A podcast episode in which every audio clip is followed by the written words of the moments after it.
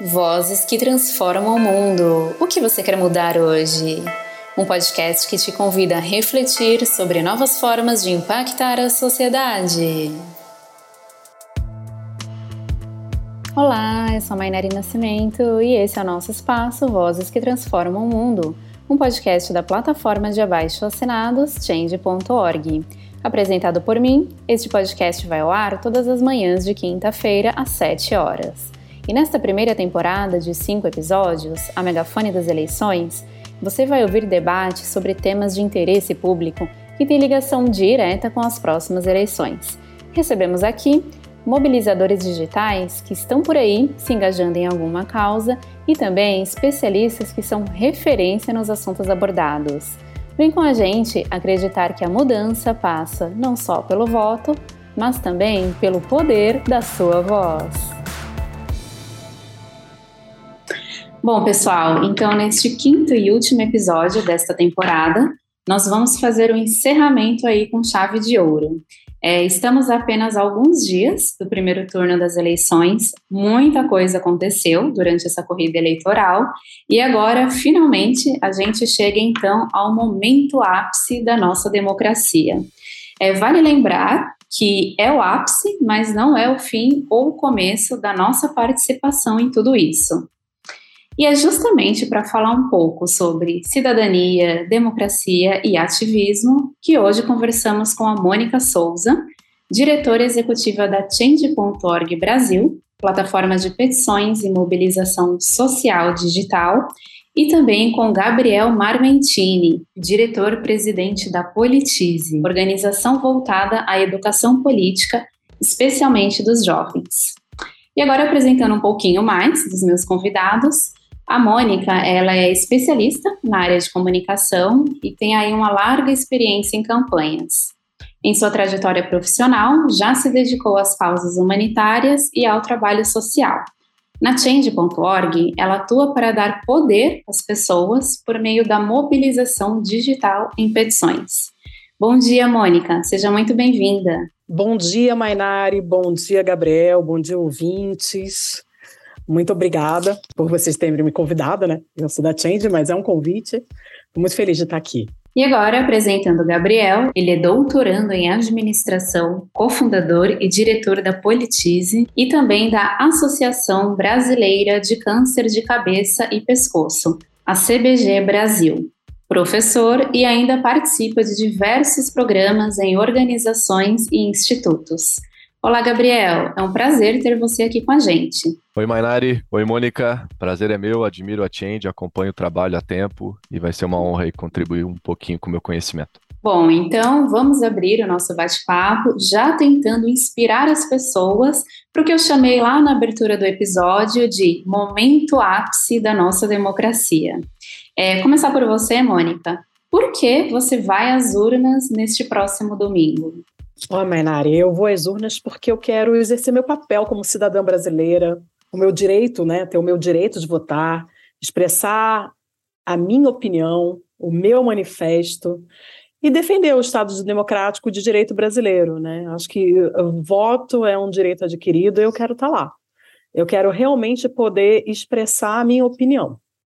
Excelente. E você, Gabriel? Por que você vai lá, pegar aquela filinha, digitar os números dos seus cinco candidatos que concorrem a um cargo eletivo neste domingo? Legal, eu vou na mesma linha da Mônica e aí trazendo a primeira reflexão para vocês é, sobre o que é ser cidadão. Acho que a gente está acostumado a ouvir essa palavra bastante, mas eu costumo levar comigo que, na verdade, nós todos somos indivíduos, né? A gente nasce indivíduo e precisa buscar a cidadania. Né? A cidadania ela é um processo de conquista e para que a gente conquiste a cidadania, diversas coisas precisam ser feitas. Entre elas, votar é um dos exemplos para que a gente possa de fato começar a se tornar cidadão. Então, acho que esse é o primeiro elemento. O segundo é que o voto, embora seja é, um, um, direito, ele é muito entendido como dever, né? Como se fosse algo chato, obrigatório, que faz com que a gente é, tenha que sair do nosso conforto para lidar com algo que talvez não fosse a nossa prioridade. E acho que ressignificar um pouco isso, né? É, entender que o direito é muito maior do que o dever nesse sentido, de que a gente tem um grande poder nas mãos e a gente precisa exercer isso, né? Assim como a Mônica falou, deixar ali a nossa opinião, a nossa visão. Eu acho que esse é o segundo ponto. O terceiro seria dizer para todo mundo que nos ouve que se você não participa das eleições e das decisões e de qualquer outro espaço de participação, alguém está participando né, e consequentemente participando por você. Então, ou a gente faz parte é, da mesa e, e, decide as coisas juntos, ou a gente fica à margem, né, de tudo que vai ser encaminhado aí no nosso país. Então, essa é uma terceira razão, assim, que é, acredito que muito objetiva, assim, para a gente se mexer e ir na urna, mas não só na urna, mas viver a vida cívica, né. Um quarto elemento é que essa escolha que a gente faz num dia, ela tem uma repercussão por anos, né. Então não é uma escolha do que eu vou vestir hoje ou do que eu vou comer amanhã, mas sim algo que vai perdurar um pouco mais, né, do que uma escolha rápida, né, que muitas vezes não são nem escolhas, são hábitos, né? Boa parte das nossas decisões a gente acha que é uma decisão, mas não é.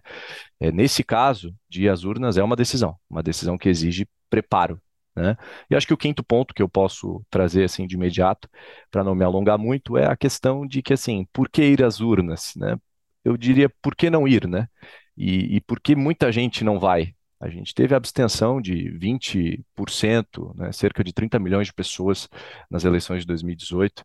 É, essa abstenção aumenta nas eleições de 2020 para 23%, cerca de 34 milhões de pessoas. Então, assim, ainda tem uma grande parcela que não aparece. Então, acho que ser parte da, da, da parcela que aparece e que faz a diferença também é uma ótima razão para ir às urnas. Perfeito. Acho que a gente já aqueceu bem o tema, a nossa conversa, o que a gente vai encontrar até o final desse episódio. E o Gabriel tocou num ponto, acho que estava até adivinhando aqui, que eu já estava pensando na minha próxima pergunta, vai muito nessa linha mesmo, né? É, eu quis puxar justamente esse assunto porque a gente ainda vê muitas pessoas torcendo o nariz quando o assunto é política. E aí elas acabam caindo naquele círculo vicioso e contraditório, como o Gabriel estava falando não gosto, não participo, não quero entender porque acho difícil. Muitas vezes nem voto, o Gabriel passou os dados de abstenção nas últimas eleições, mas ainda assim não deixa de reclamar de todos os políticos. E aí eu queria falar com você mesmo, Gabriel. Eu acredito que na Politize, quebrar essas ideias, desmistificar a crença de que política é chata, não se discute, não resolve nada, é justamente o maior ou um dos maiores desafios de vocês lá, certo? E como vocês lidam com isso?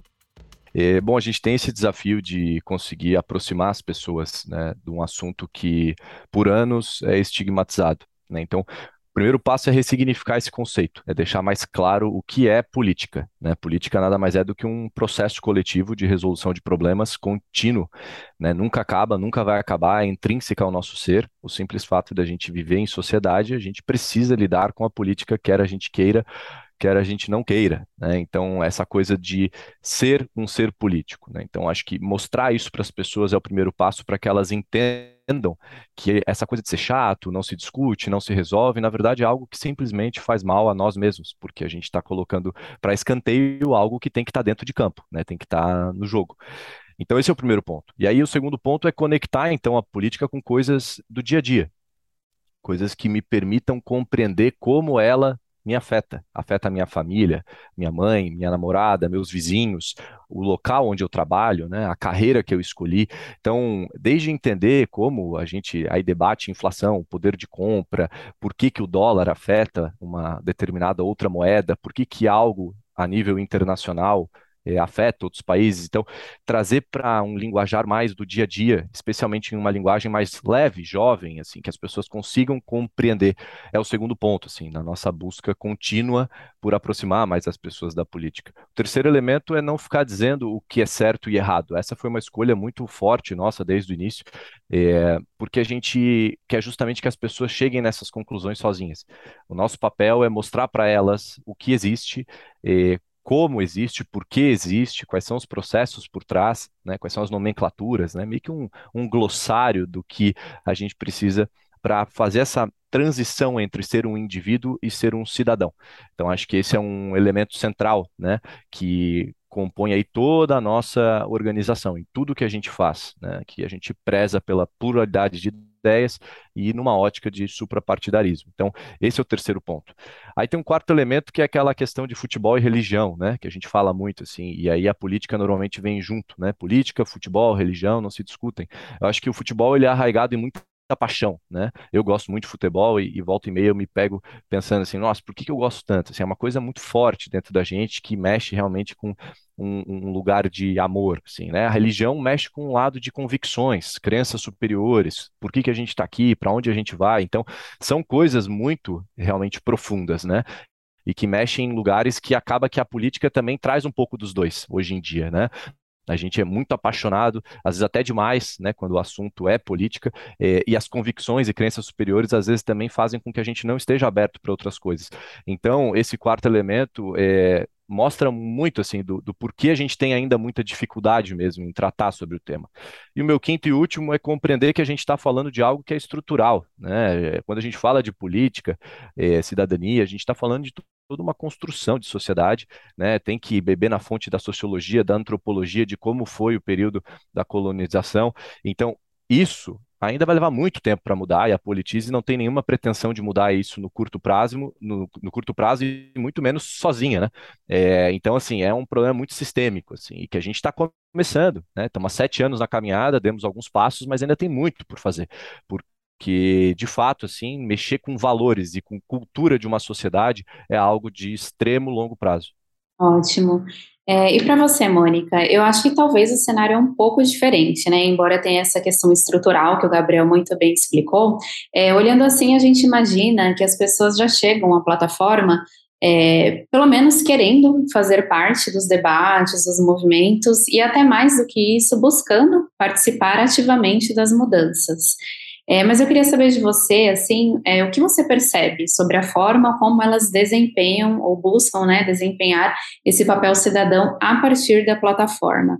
Elas têm clareza sobre como construir e apresentar uma demanda, como escolher o melhor decisor, encaminhar as suas pautas, como é essa, essa atuação na plataforma? Eu já vou responder essa pergunta, mas eu adorei a explanação do Gabriel. Gabriel, obrigada, me fez refletir profundamente principalmente quando você coloca a questão do, do futebol e da religião, desculpa, futebol religião, futebol, a paixão, né, a questão da religião e a política, né, é, as polarizações. Eu não sei se em algum momento a gente pudesse voltar no podcast a essa questão das polarizações, das paixões, é, como é que a gente chegou até aqui? Eu queria até ouvir muito isso, né? Quando você fala do estrutural, todo mundo ia gostar de ouvir mais sobre isso. Agora, respondendo a, a pergunta da Mainari, voltando rapidinho sobre é, se as pessoas, né, Mainari, me, me corrija se eu estiver errada, mas se elas têm, se elas já, já chegam com, com uma, uma pré-concepção, né, um desejo, uma pauta, né, uma causa. Elas até chegam com, com esses desejos, com, com essas causas é, na cabeça, mas ela, algumas têm dificuldade de, de fato, se organizar para poder se manifestar. Então, acho que aí vem o papel da Change, né?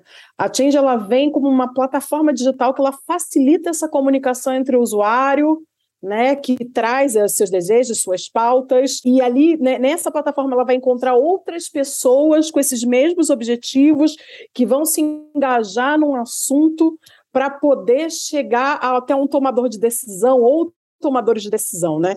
Então, a Change, ela, ela vem com, com esse poder, né?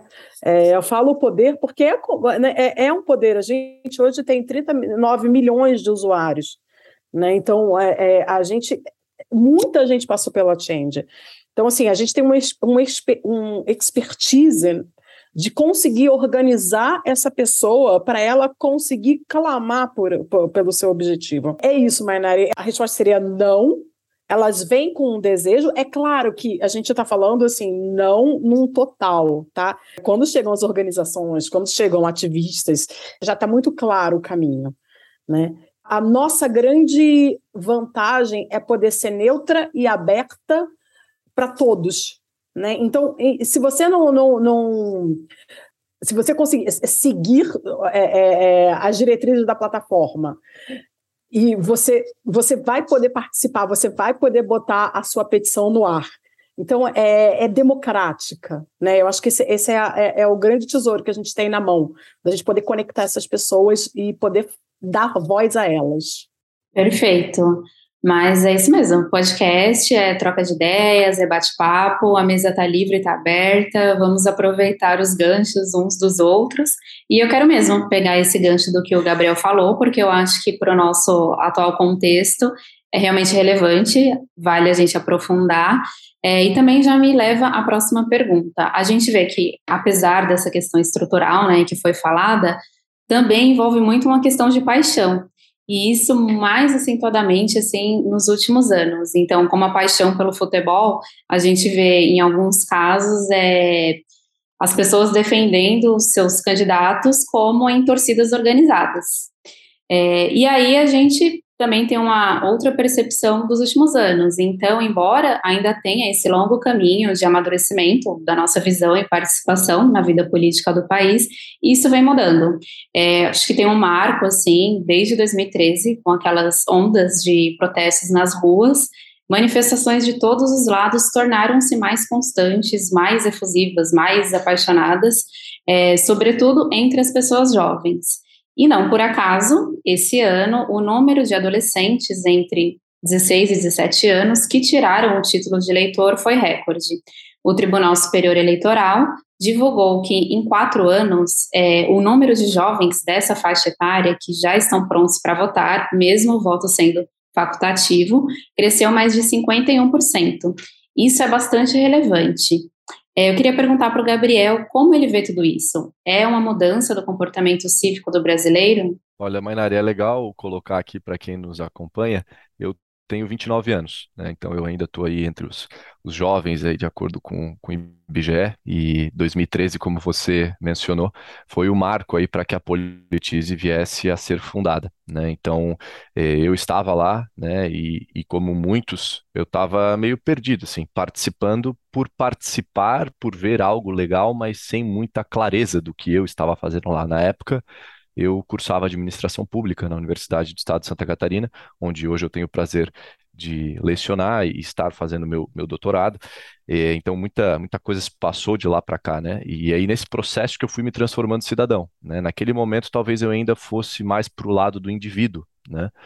E, e, quando eu olho aquele movimento todo, de fato, eu penso, cara, agora a política vai estar tá na nossa né, mesa de jantar, na mesa de bar, com os amigos, no futebol de quinta-feira, em qualquer lugar que eu for, a gente vai falar de política. E eu acho que isso foi um fenômeno que de fato se consumou, assim, após 2013, eh, eu, né, dando meu depoimento pessoal como cidadão, percebo que isso está mais eh, à tona, né?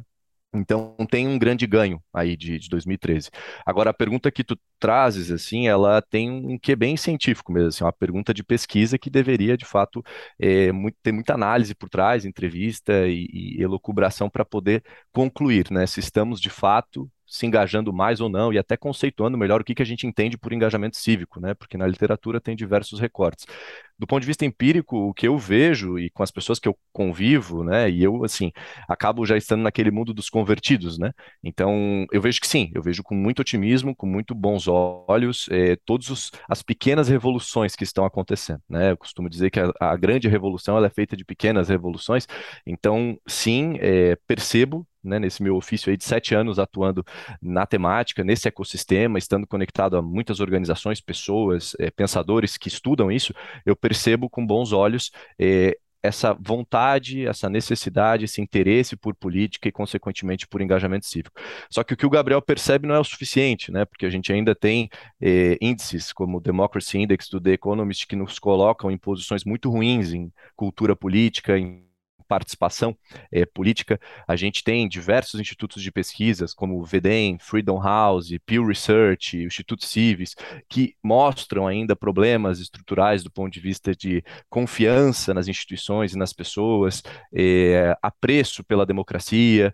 Então, são coisas que acabam que vão se conectando de modo a gente ficar às vezes meio perdido, né? Será que está melhorando ou será que não está, né?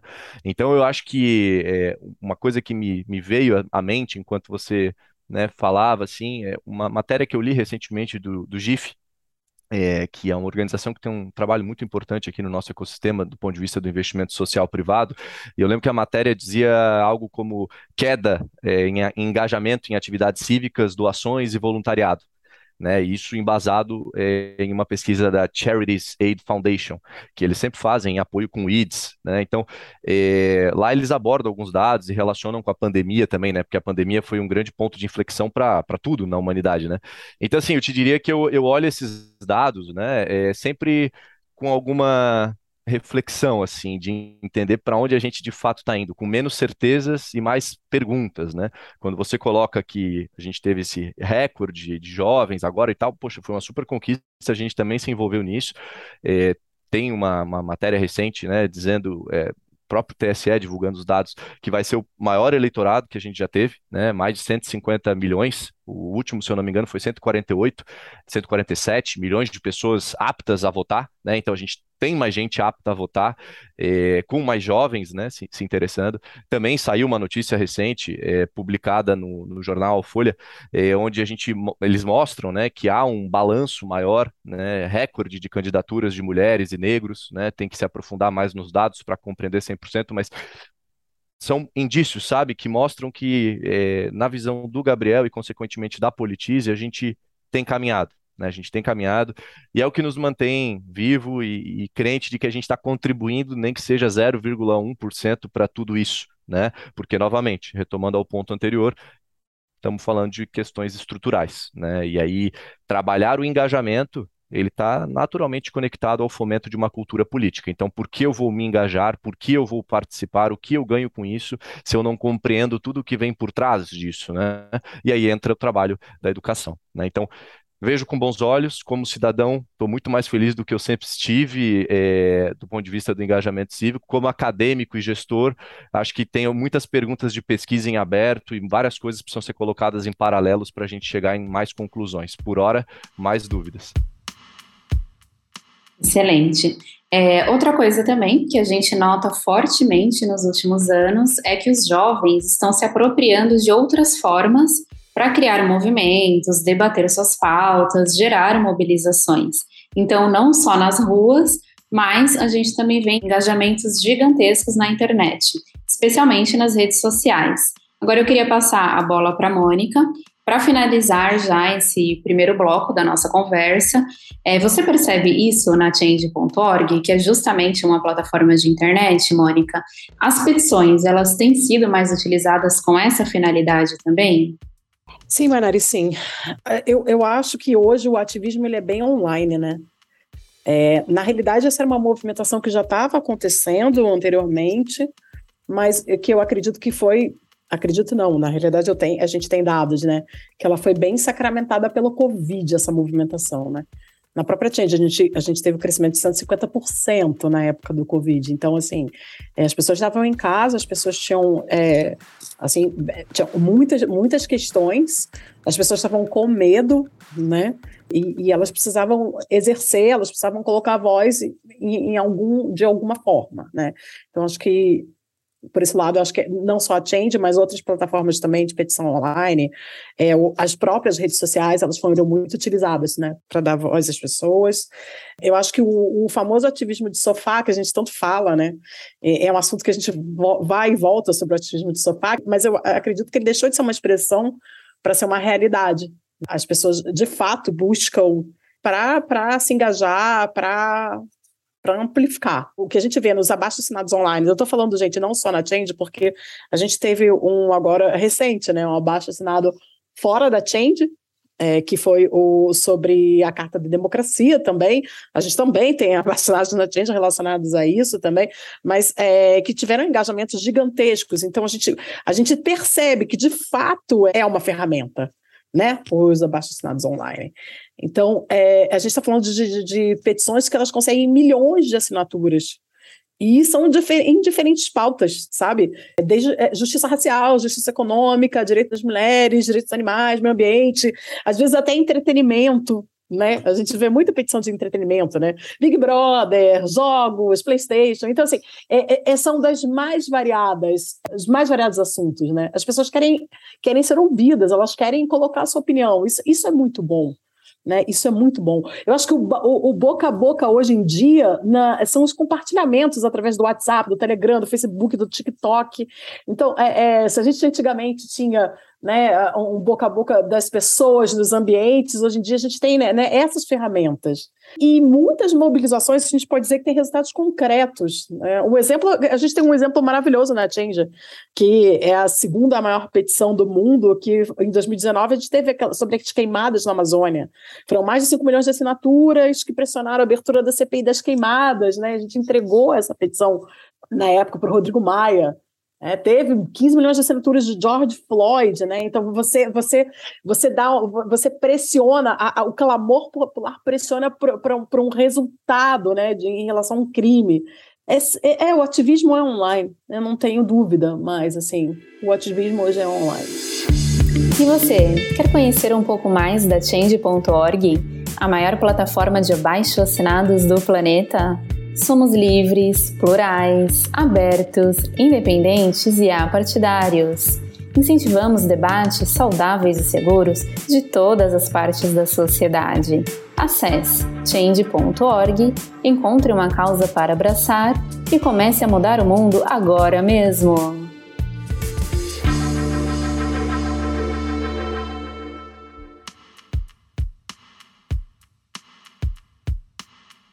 Retomando então o nosso bate-papo, vamos dar início ao segundo e último bloco da nossa conversa com a Mônica e o Gabriel.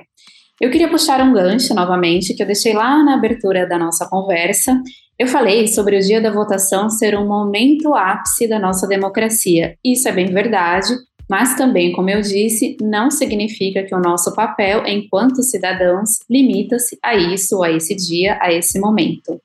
É, queria saber, começando aqui pelo Gabriel, além de respeitar, o que mais a gente pode fazer pelos próximos quatro anos, depois que a apuração dos votos terminar e o TSE, enfim, divulgar os resultados dessas eleições, Gabriel? Bom, é, não é fim, não é começo, é como você disse, né? É um, é um pedaço, né? De um processo que não acaba nunca, né? E enquanto a gente estiver vivo, que a gente participe dele da melhor forma e dedicando, né, o nosso tempo, nossos saberes, talentos, visões de mundo, vivências, né, em prol de uma sociedade melhor. Então, é, assim, se o voto não é o início e não é o fim, né, mas sim um processo, a gente tem que lembrar que durante todo o período, né, que os mandatários estarão à frente, né, nos representando, a gente tem que acompanhar essas decisões, né, e as decisões vêm de onde? Vêm de discussões, vêm de projetos de lei, né, de despachos legislativos, de tramitações em comissões, né, vêm de debates que acontecem na TV Câmara, no site da Câmara você pode buscar os projetos, pode entender onde ele está em determinado fluxo legislativo né? Você pode acompanhar as gravações das comissões, você pode ir presencialmente, se possível, né? É, seja em Brasília para poder vivenciar um pouco da experiência e até participar do percurso lá que tem para visitantes e você entender o que é tudo aquilo que a gente fala e vê tanto na televisão é, sobre Brasília, mas também nas suas casas legislativas, estaduais, municipais, se aproximar mais desses lugares e olhar para eles como seus, né? Porque eles são de todos nós. Obviamente que em alguns casos vai ter que, poxa, marcar uma agenda, né? Não vai dar para sair entrando e tal. Outros você já consegue entrar com mais flexibilidade. Seja para conhecer o espaço, seja para conversar com as pessoas que trabalham ali e, e, e, se apropriar do que está acontecendo, né? Obviamente que em casas legislativas, quando a gente tem as audiências públicas, é um espaço muito importante para poder participar, deixar as nossas visões lá dentro. Né? Eu dou um exemplo recente agora aqui de Florianópolis, Santa Catarina, que é onde eu nasci, fui criado e é onde é a nossa sede da Politize. A gente está tendo a revisão do plano diretor. Então, houve aí um conjunto grande de eh, audiências públicas por distritos para ouvir a população. Né? E aí, a partir da, da colheita, está-se aí preparando eh, um documento final que vai ser submetido à Câmara e aquela coisa toda. Então, isso tudo tem a ver com participação, né? E aí vocês não podem esquecer também que as pessoas que foram eleitas, elas foram eleitas com alguma plataforma de governo ali, algum plano de governo no executivo, né, e no legislativo com, enfim, suas visões de mundo, suas convicções do que, que elas querem buscar e nos representar lá dentro. É, será que elas vão cumprir aquilo lá mesmo, né? É, como é que eu sei disso? Eu tenho que acompanhar ela nas mídias sociais, mandar e-mail, ver o que está acontecendo, buscar os projetos que ela está sendo relatora, por exemplo, ou, ou que ela propôs, né, dentro dos, dos sites que a gente tem à disposição disposição, fiscalizar gastos, né, entender como é que está sendo é, o uso né, do recurso é, que essa pessoa tem, né, uma vez enquanto é, mandatário, com acesso que ela tem a recurso, é, como que ele está sendo aplicado, se isso está sendo feito da forma correta. É, tem um, um, universo imenso aí de conselhos, né, associações de moradores e qualquer coisa que vocês vejam onde a sua voz possa ser ouvida minimamente, que vocês se engajem como lideranças comunitárias, digamos assim, é, super bem-vindo e importante participar, né?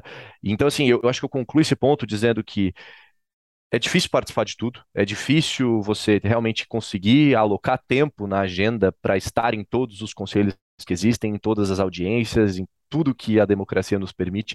Então, escolha uma coisa, escolha uma pauta, algo que te move mais, que te toca mais o coração, para que você acompanhe um pouco mais de perto né? Eu não vou vir aqui conversar com vocês e ser hipócrita que eu, enquanto cidadão, consigo acompanhar tudo também, é inviável. Então eu foco muito a minha energia em causas, em, em coisas que eu consigo me dedicar mais integralmente e eu torço para que outros Gabriéis estejam fazendo a mesma coisa em outras coisas, né? E juntos a gente faz cada um um pouquinho. Né? Então, novamente, a urna é um dos processos, tem vários, né? E lembrem-se que a Politize está do lado de vocês aí continuamente, com tudo gratuito aí, para vocês acompanharem, entenderem e saberem como participar, onde participar e tudo que envolve aí a política. Excelente.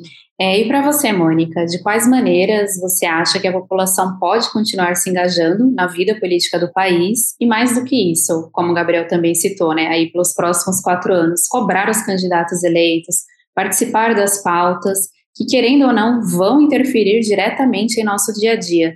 Por exemplo, quando a gente precisar de atendimento médico no posto de saúde, for buscar por um novo emprego, ir ao mercadinho fazer as compras do mês? Quais sugestões você tem? Mas acho que o Gabriel foi bem completo, né, nas sugestões. É, eu fiquei até fazendo uma reflexão aqui, né, que a gente está falando sobre os espaços democráticos, os espaços né, é, em que a gente pode se informar. Principalmente, a, a gente fica pensando também nas comunidades, né?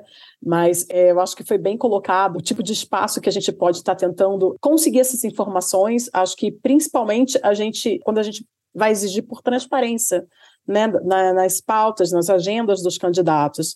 Se eu for colocar alguma coisa a mais que o Gabriel falou, acho que eu falaria sobre a Change, acho que é um espaço também que você pode estar, de fato, exercendo ali a, a sua cobrança, né, é, caso você ache que que não não está sendo feito o que foi prometido. E eu acho que outra forma também, eu acho que hoje a gente tem é, meios de comunicação que estão com os olhos bem abertos sobre o que está acontecendo, né? Então acho que a gente tem uma facilidade para informação, procurar é, de fato essas redes sociais, né, de quem você votou. Mais uma vez, como o Gabriel colocou, o fim da, da, da, urna não é o fim, né? São quatro anos ainda é, dessas pessoas incidindo na nossa vida, o comprometimento é, é, cada vez maior, né? E eu acho que as pessoas estão num, num caminho, sim, de comprometimento. Eu fico muito feliz de estar tá vendo e o Gabriel colocando aqui sobre a politize e sobre os estudos, e a gente está vendo e ouvindo, né? Excelente, Mônica. E eu queria aproveitar mais um pouquinho desse ponto sobre o respeito às eleições e ao processo eleitoral. Acho que vale a gente falar também sobre responsabilidades nisso tudo, né? Então, aqui nessa nossa conversa, a gente tem em uma ponta dessa mesa o Gabriel, representando a Politize, que nada mais, nada menos tem a missão de educar as pessoas para a política, para a participação popular. E na outra ponta, a Mônica, que oferece algumas ferramentas e meios justamente para essa atuação e participação política. Então fica muito nítido que ambos conversam em o mesmo sentido, que é a construção da democracia. É, agora, invertendo um pouquinho, vou começar pela Mônica. É, diante do atual contexto político brasileiro, atravessado por tantos ataques, especialmente nas redes sociais, e até mesmo, como a gente falou lá no começo, aquela paixão, fla-flu, torcida organizada, é, algumas pessoas indo para uma parte muito mais radical, as coisas se misturando um pouco, a formação de movimentos diversos que conseguem mobilizar multidões em pouco tempo, às vezes de forma radical também. É, como agir para proteger a democracia e garantir um debate seguro, saudável e plural de ideias? Nossa, Mainari, que Essa pergunta é, é uma pergunta tão, tão diária, né? A gente está tentando manter esse ambiente seguro, na realidade, né? Mais uma vez, eu falo, eu gosto muito dessa palavra transparência. Eu acho que a questão das fake news também, a gente poder estar tá sempre combatendo essa, essa informação que não é real, essa informação falsa, é, através das nossas plataformas. E aí eu, falo, eu vou falar pelo lado tá, de, de, plataformas digitais, né? Eu acho que hoje as plataformas digitais, acho não, eu tenho certeza, né? As plataformas digitais, elas estão todas voltadas a ferramentas de segurança para a gente poder combater essas questões dessas falsas é, notícias, esses grupos, os robôs, para a gente poder assegurar esse ambiente, um ambiente seguro, para a gente poder falar, para a gente poder ter esse ambiente democrático, né? Eu estou falando desse lado que eu acho que o Gabriel vai falar também do lado das organizações. Acho que vai ser legal ouvir isso. A gente provendo essa segurança, a gente consegue manter essa transparência com os nossos usuários e a gente consegue manter o ambiente equilibrado para a gente poder navegar, né, para a gente poder navegar mesmo, né, né, nesse mundo online, tendo notícias reais e que a gente possa se apropriar dessas notícias reais, né? Então, assim, eu, eu nem sei se eu estou respondendo a pergunta como você gostaria, mas eu estou colocando na situação das plataformas digitais, tá? A gente não pode, é claro, a gente nunca vai garantir 100% um ambiente seguro, 100% um ambiente que não mobilize, né? É, é, mas que pelo menos nesse, nesse ambiente que a gente tem essas mobilizações e que a gente tem esse poder né, de ter esse diálogo aberto e que a gente garanta que pelo menos as informações e que o debate seja seguro, que se mantenha plural e democrático.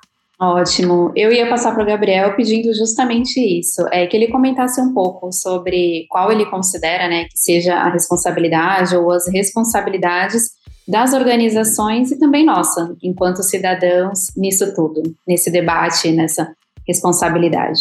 Legal, gente. Eu vou começar dando um, um passo para trás, assim, e alinhando aqui com quem nos escuta, né, que a gente realmente entenda o que é democracia, né, de uma forma muito simples. Quando a gente pensa eh, em democracia, a gente tem que lembrar da monarquia, quando a gente vislumbra aquela questão de ter um governo de um né? Aí a gente pode lembrar da aristocracia, quando a gente vislumbra aquele governo de alguns, e a gente pode vislumbrar a politeia, que seria um, um sonho, né? um modelo ideal, que seria o governo de muitos.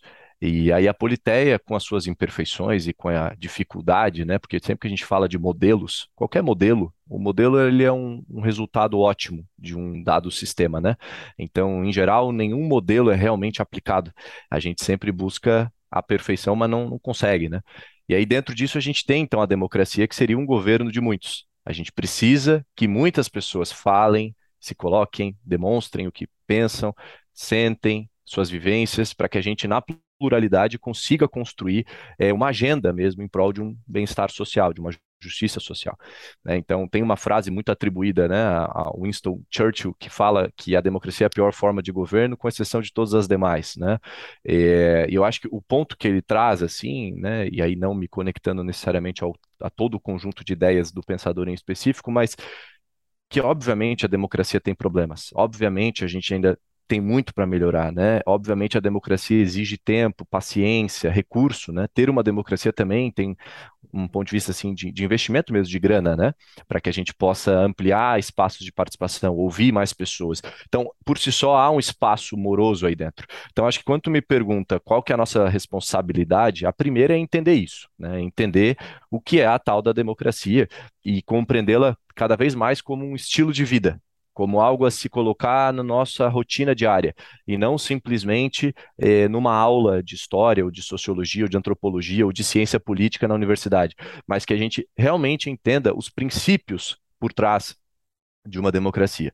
É, então, assim, para citar alguns e né, as pessoas poderem refletir, assim, embasados em, em Robert Dahl, né, liberdade de formar e aderir organizações, né, a gente poder fazer isso na, na democracia. Né? A politice não existiria se não fosse isso. Né? Respeitar as minorias, buscar a equidade. Aí, quando a gente fala em minorias, é aquela questão das minorias do ponto de vista da representação né, num cunho social, porque normalmente as minorias são as maiorias, em números, né, mas não em espaços de poder, não com a sua voz sendo ouvida. Né? Então, isso é uma questão muito inerente ao, aos princípios da democracia. Né? Poder se expressar né, de uma forma livre, entendendo a diferença de liberdade de expressão e um discurso de ódio, por exemplo.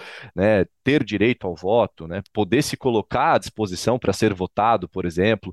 Então, assim, é uma, uma quantidade de princípios que vão muito além da gente pensar só na política, mas é como que eu olho para isso e aplico no meu dia a dia, nas minhas relações, nas minhas amizades, com as pessoas que eu me relaciono dentro do meu trabalho, né? Como ter um ambiente de trabalho mais democrático, como ter uma família mais democrática, como ter uma relação mais democrática com os meus filhos, com os meus estudantes lá na universidade. Então, tem, tem um quê de princípios aí também que precisa ser compreendido. Eu acho que um terceiro elemento é compreender que assim como uma criança, né, na sua primeira infância, depois vai, depois vira adolescente, aí jovem, jovem adulto e vai crescendo e tal, a democracia também é como se fosse uma pessoa que está aprendendo, né, e está evoluindo. Então a nossa democracia é muito recente pegar o período de, da Constituinte para hoje. Né? Então, assim, eu, eu sou de 93, então eu, eu nasci ali no, no período em que a gente estava já começando a se acostumar com isso, né? Mas é tudo muito novo, então a gente tem muito ainda pela frente para poder avançar coletivamente. E se cada um fizer o seu papel, a gente chega lá. Eu não posso é lavar as mãos e me isentar desse processo. Então, o que vocês aí têm que fazer, assim como eu tenho que fazer diariamente, enquanto instituição e enquanto pessoa, é assumir a responsabilidade e entender, poxa, legal, é, mas fazer democracia tem um trabalho, tem um custo, tem algo que envolve a minha presença, a minha pessoa. E eu vou para lá, e eu vou, né, vou, vou fazer parte dessa transformação. Então, a gente, é, inspirado né, nesta frase que eu vou falar para vocês agora, a gente criou a Politize é, justamente para mudar essa situação, que é basicamente o que tem de mais democrático na sociedade brasileira é justamente o despreparo para exercer a democracia. Então, assim, isso é o mais democrático. Né? Não, não, não, importa classe social, gênero, orientação sexual, religião, time de futebol, escolaridade. Em geral, a chance de você que está me ouvindo não ter sido preparado para exercer a cidadania e se tornar um cidadão no processo de conversão de um indivíduo para o cidadão é muito grande.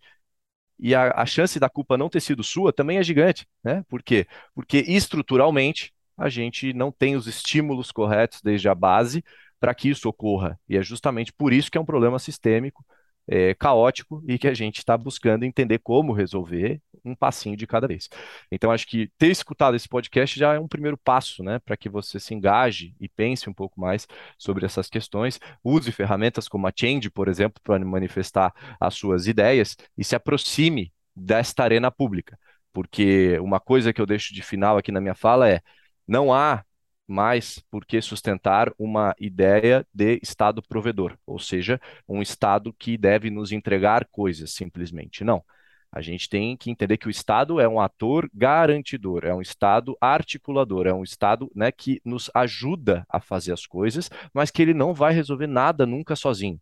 A gente precisa fazer parte desse processo, coproduzindo o bem público. Né? O bem público, o serviço público, ele, ele deve ser coproduzido. Então, há aí um quê de responsabilidade. E querer assumir responsabilidade, querer né, ter coragem para fazer esse tipo de coisa também dá trabalho. E acho que mais um raciocínio final que me veio agora que é bem importante de colocar. Quando eu faço essas falas, eu falo sobretudo para os meus pares, para pessoas como eu. Tá? Vocês não estão me vendo, mas eu sou um homem cis, branco, é, hétero, que não teve boa parte dos problemas que a maior parte da sociedade civil enfrenta, é, do cidadão brasileiro, né, que enfrenta, é, pela desigualdade do nosso país. Então, assim, é, eu falo de um lugar, obviamente que eu batalhei, estudei, me dediquei para estar onde eu estou, mas, assim, eu sei e tenho plena convicção de que eu parti de um lugar muito diferente do que a maioria parte. Então, a responsabilidade maior sobre o que eu falo é justamente para as pessoas que se identificam comigo, porque a gente, comumente, né, estamos entre as pessoas que têm mais influência, capacidade de mudança, de poder, inclusive de concentração de renda. Então, se a gente não faz isso, quem vai fazer? Né? A minha crítica social e a minha provocação não é para as pessoas que estão nesse momento com muita dificuldade de, poxa, sobreviver, de pagar as contas, de educar a sua filha, o seu filho, porque aí realmente é difícil priorizar um estudo político, né? Uma conversão para se tornar cidadão, né? porque muitas outras coisas da vida nos tiram a atenção. E, e, de fato é, é complicado. Então, é nós aqui, Gabriel e seus pares, que devemos justamente trabalhar para que esse problema complexo né, vá diminuindo aos poucos, de modo que todo mundo que queira participar possa. Porque hoje, infelizmente, participação social ainda é resultado de um processo de escolha. E poder escolher na nossa sociedade é resultado de um processo aí de anos de privilégios e de acúmulos e de coisas que, infelizmente, poucas pessoas têm acesso. Perfeito, Gabriel. Contribuição riquíssima nessa sua fala. E bom, pessoal, chegamos então ao final da nossa conversa, que foi incrível, inclusive eu super recomendo, super indico, como bem disse o Gabriel. E, como de costume, nós vamos então finalizar com aquela perguntinha para motivar a ação.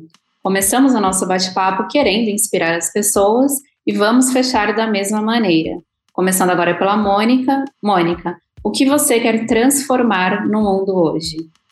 Mainari, na realidade, eu gostaria de transformar muitas e muitas coisas.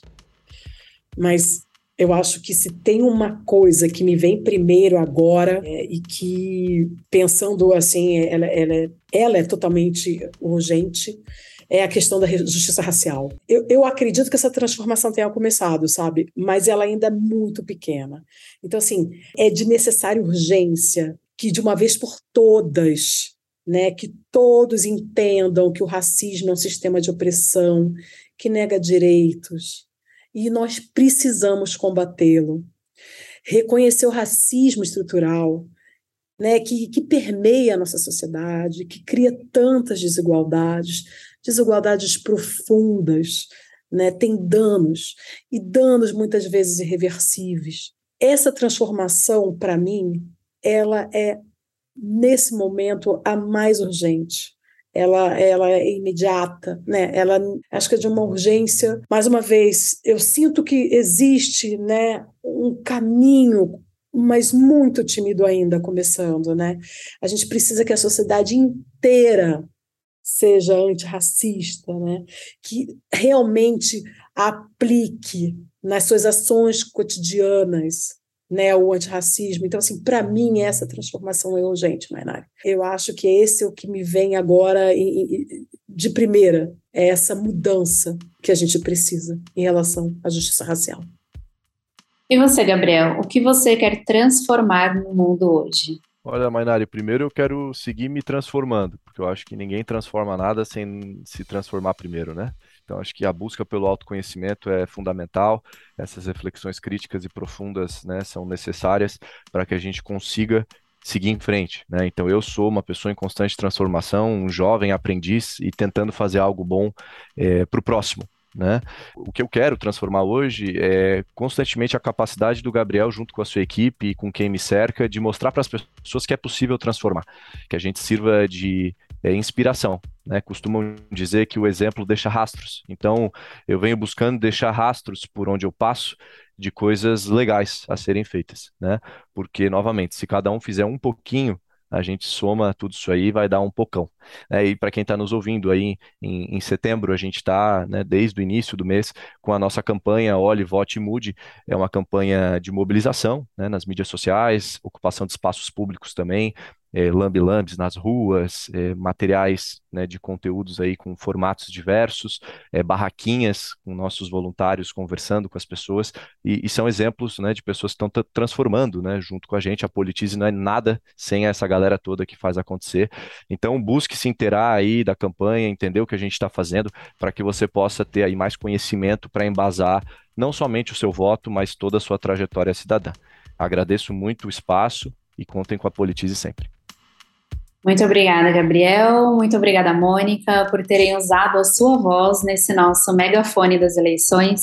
Gabriel, exatamente como a Politize se propõe, foi super didático aqui nesse bate-papo com a gente, falando sobre políticas de uma forma descomplicada, acessível.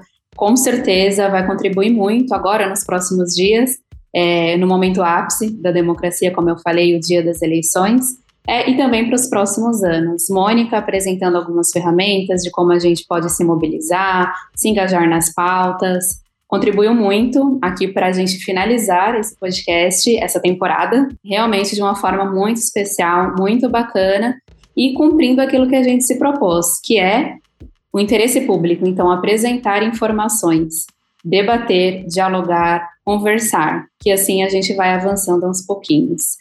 É, desejo sucesso a vocês e se quiserem fazer mais alguma consideração, algum encerramento, fiquem à vontade. Eu queria agradecer o espaço, né? Queria agradecer o Gabriel. É, nossa, como eu aprendi hoje, né? É, muito feliz por esse episódio, muito feliz mesmo aqui, para a gente estar tá junto, compartilhando isso tudo. Muito obrigada, Gabriel, muito obrigada, Mainari.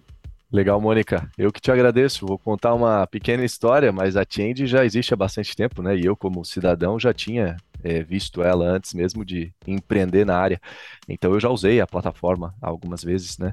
É, apoiando causas, assim, e é muito legal ver que hoje eu estou aqui com vocês, né, podendo conversar com vocês é, sobre um assunto tão importante e que em algum momento eu jamais imaginei que eu estaria aqui, né, com vocês conversando, assim como eu também já pude estar com outras pessoas, outras organizações, então acho que a mensagem é acredite também, né, nos seus sonhos, dê os seus primeiros passos, porque tudo parte disso, é tudo que a gente construiu veio de um lugar só de muita vontade, carinho e dedicação e zero genialidade, zero ponto fora da curva, zero saber de tudo, né? E muito menos padrinhos e madrinhas do ponto de vista financeiro. A gente começou do nada e simplesmente deu certo, né? Eu acho que essa é a mensagem para todo mundo aí.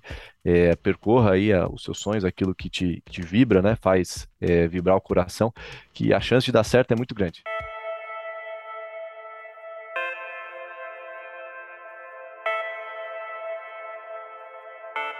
E muito obrigada também a quem nos acompanhou até agora. Lembrando que este nosso espaço é coletivo e busca amplificar a voz das pessoas que estão por aí em todos os cantos do Brasil se mobilizando por alguma causa. E se você ainda não conferiu os episódios anteriores, corre lá, porque também rolou muita coisa legal. Essa temporada acaba aqui, mas a gente segue firme e forte em nossas ações. O nosso Instagram é o arroba changeorg_br. Segue a gente lá e vamos unir as nossas vozes para transformar o mundo. Até mais!